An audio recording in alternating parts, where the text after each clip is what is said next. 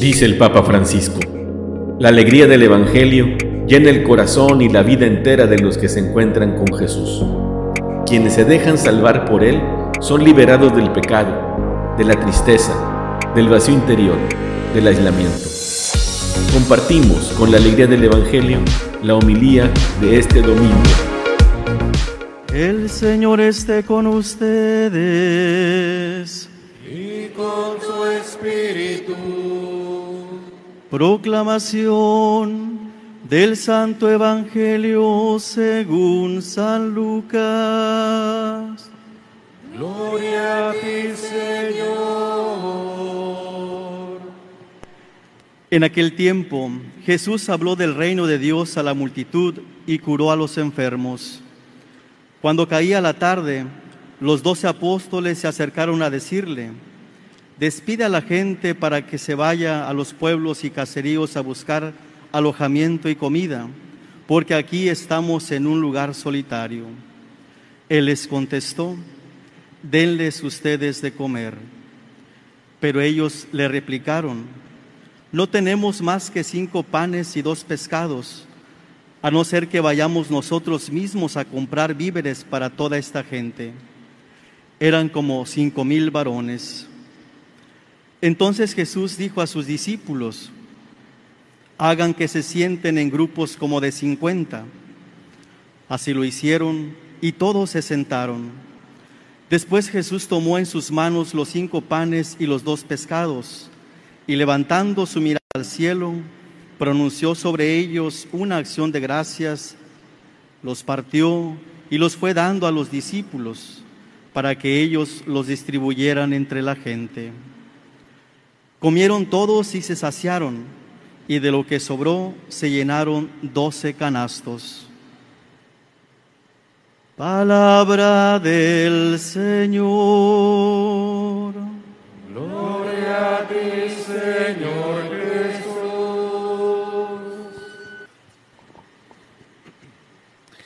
En la parte de la misa que se llama ofertorio, cuando los monaguillos se van acercando al altar a llevar el pan y el vino, normalmente hay un canto y el sacerdote entonces dice en secreto unas palabras. También cuando no hay canto, seguramente nos ha tocado escucharlas, pero son muy bonitas. Cuando toma la patena con la hostia todavía sin consagrar, dice esta oración, bendito sea Señor, Dios del universo, por este pan, fruto de la tierra y del trabajo del hombre, que recibimos de tu generosidad y ahora te presentamos. Él será para nosotros pan de vida. Y luego cuando pone el vino y tantita agua en el cáliz, dice también el sacerdote, bendito sea Señor Dios del universo por este vino, fruto de la vid y del trabajo del hombre, que recibimos de tu generosidad y ahora te presentamos. Él será para nosotros bebida de salvación. Y el pueblo responde cuando se recita esta oración en voz alta, bendito seas por siempre, Señor.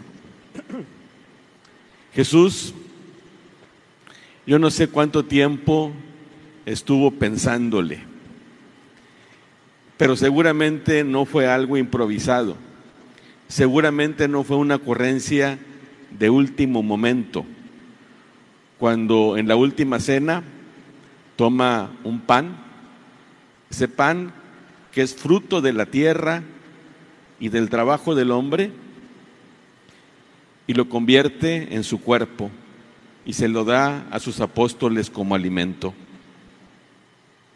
Cuando también en la última cena toma la copa con el vino y también se la reparte y les dice, este es el cáliz de mi sangre. Yo creo que fue de veras algo que estuvo meditando porque es algo que sobrepasa cualquier expectativa. Jesús les había dicho a sus apóstoles, yo estaré con ustedes todos los días hasta el fin del mundo. Yo creo que ya sabía cómo iba a estar presente. Por eso también cuando inicia la cena de Pascua, Jesús dice, cuánto he deseado comer la Pascua con ustedes.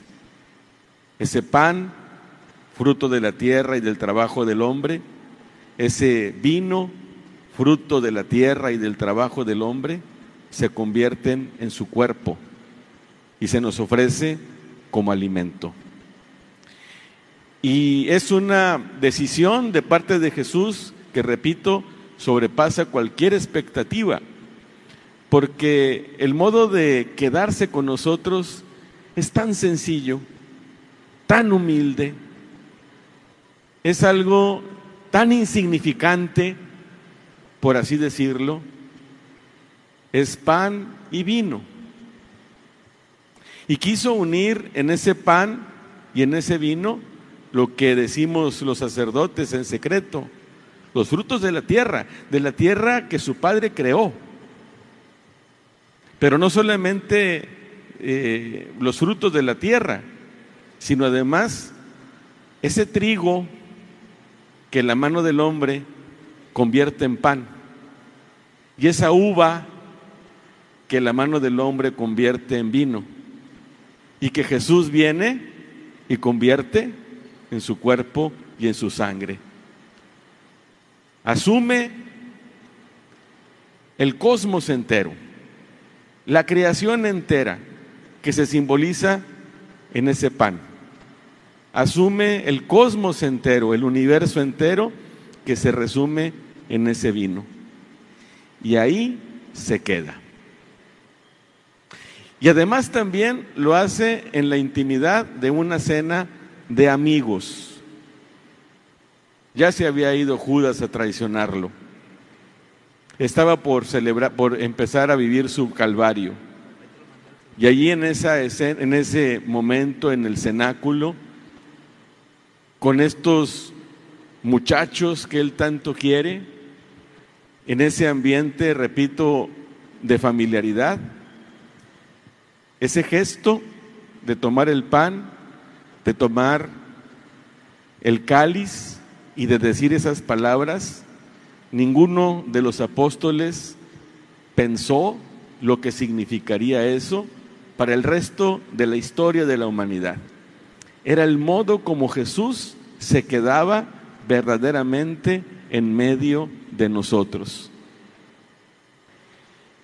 Y los católicos de muchísimas generaciones, de dos mil años, nos hemos reunido cotidianamente, cotidianamente, en torno al altar para poner en la mesa ese sencillo pan, ese sencillo vino, fruto de la tierra, fruto del trabajo del hombre, que por la acción del Espíritu Santo se transforma en alimento para nosotros. ¿Quién pudiera haber pensado eso? Nunca jamás.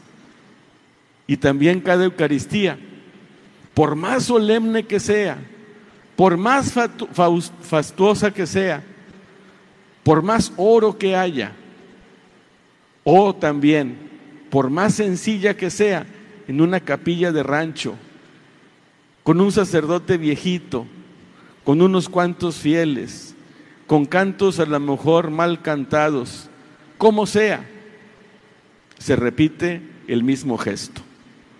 Y es el mismo Espíritu Santo el que desciende sobre el pan y sobre el vino y transforma ese pan y ese vino en el cuerpo y la sangre de Jesús para que nosotros nos alimentemos. ¿Podía estar Dios más cerca? Nosotros creemos en un Dios cercano y lo meditábamos el domingo en, el, en la solemnidad de la, de la Santísima Trinidad. No creemos en un Dios lejano, inaccesible, fuera de nuestro alcance. Creemos en un Dios que está cercano. Pero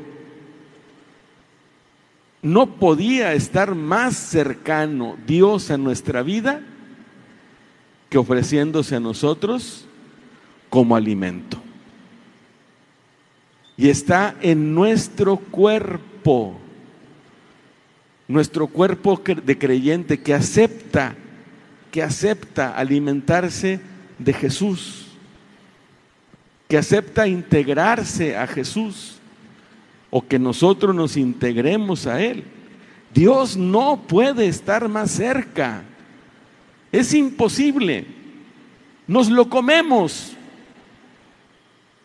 lo comulgamos. Estamos saliendo de esta pandemia que cambió tantas cosas en nuestra vida, pero que cambió también el modo como celebramos la Eucaristía. Yo recuerdo la primera vez que celebramos el Padre Honorio y yo en la capilla del Santísimo, en la expiatoria, frente a un celular y transmitimos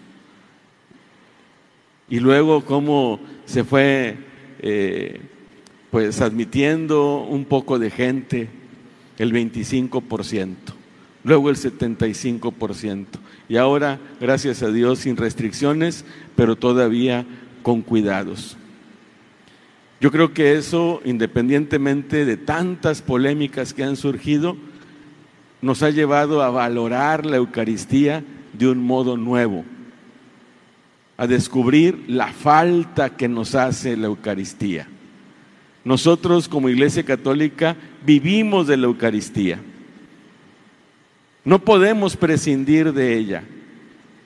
Y aunque haya mucha gente que no venga a misa, y aunque haya también hermanos que todavía tienen miedo de acercarse presencialmente, la Eucaristía es la fuente de donde emana toda la vida cristiana y se constituye en el centro de nuestra espiritualidad, pero también se constituye en el centro de nuestra misma vida, porque es a través de la Eucaristía y de la presencia de Jesús en nuestra vida que somos capaces de ser receptáculos que Dios nos tiene y del amor que nosotros le podemos, le podemos ofrecer a Él y porque a través también de esta presencia cercanísima, cercanísima de Jesús, nosotros podemos caminar, podemos avanzar en medio de las alegrías y de las pruebas, de los gozos, de los sufrimientos, y siempre vamos a poder decir, tú estás conmigo, Señor, ¿a qué le puedo temer? ¿Qué me puede agüitar? ¿Qué me puede derrotar si tú estás conmigo y te tengo como alimento cotidiano en mi vida? No hay nada que me pueda sobrepasar. A mí me admira mucho a veces cómo viene gente asustada porque piensan que les están haciendo un trabajo, que alguien les está haciendo una obra mala y me piden consejo. ¿Qué podemos hacer? Pues bien fácil, ponte del lado de Jesús. Y a Jesús nadie le gana. No hay fuerza que pueda contra Él. El bien que Él nos ofrece contrarresta todo mal. ¿Y qué más? ¿Qué más además que podamos estar de su lado comulgando cotidianamente? Cotidianamente. A veces hago referencia al testimonio de mi madre. Y una cosa que yo admiro, admiré mucho de ella y reconozco es eh, la centralidad que tenía la Eucaristía en su vida. Una centralidad de veras admirable. Por supuesto, ella no dejó de comulgar un solo domingo. Y sus hermanas de comunidad allí en la parroquia, las ministras de la Eucaristía, le llevaban la comunión a su cama. Pero yo me acuerdo cuando ya estaba muy malita, medio se le cerró un ojo, ya no lo controló, pero ponía en la televisión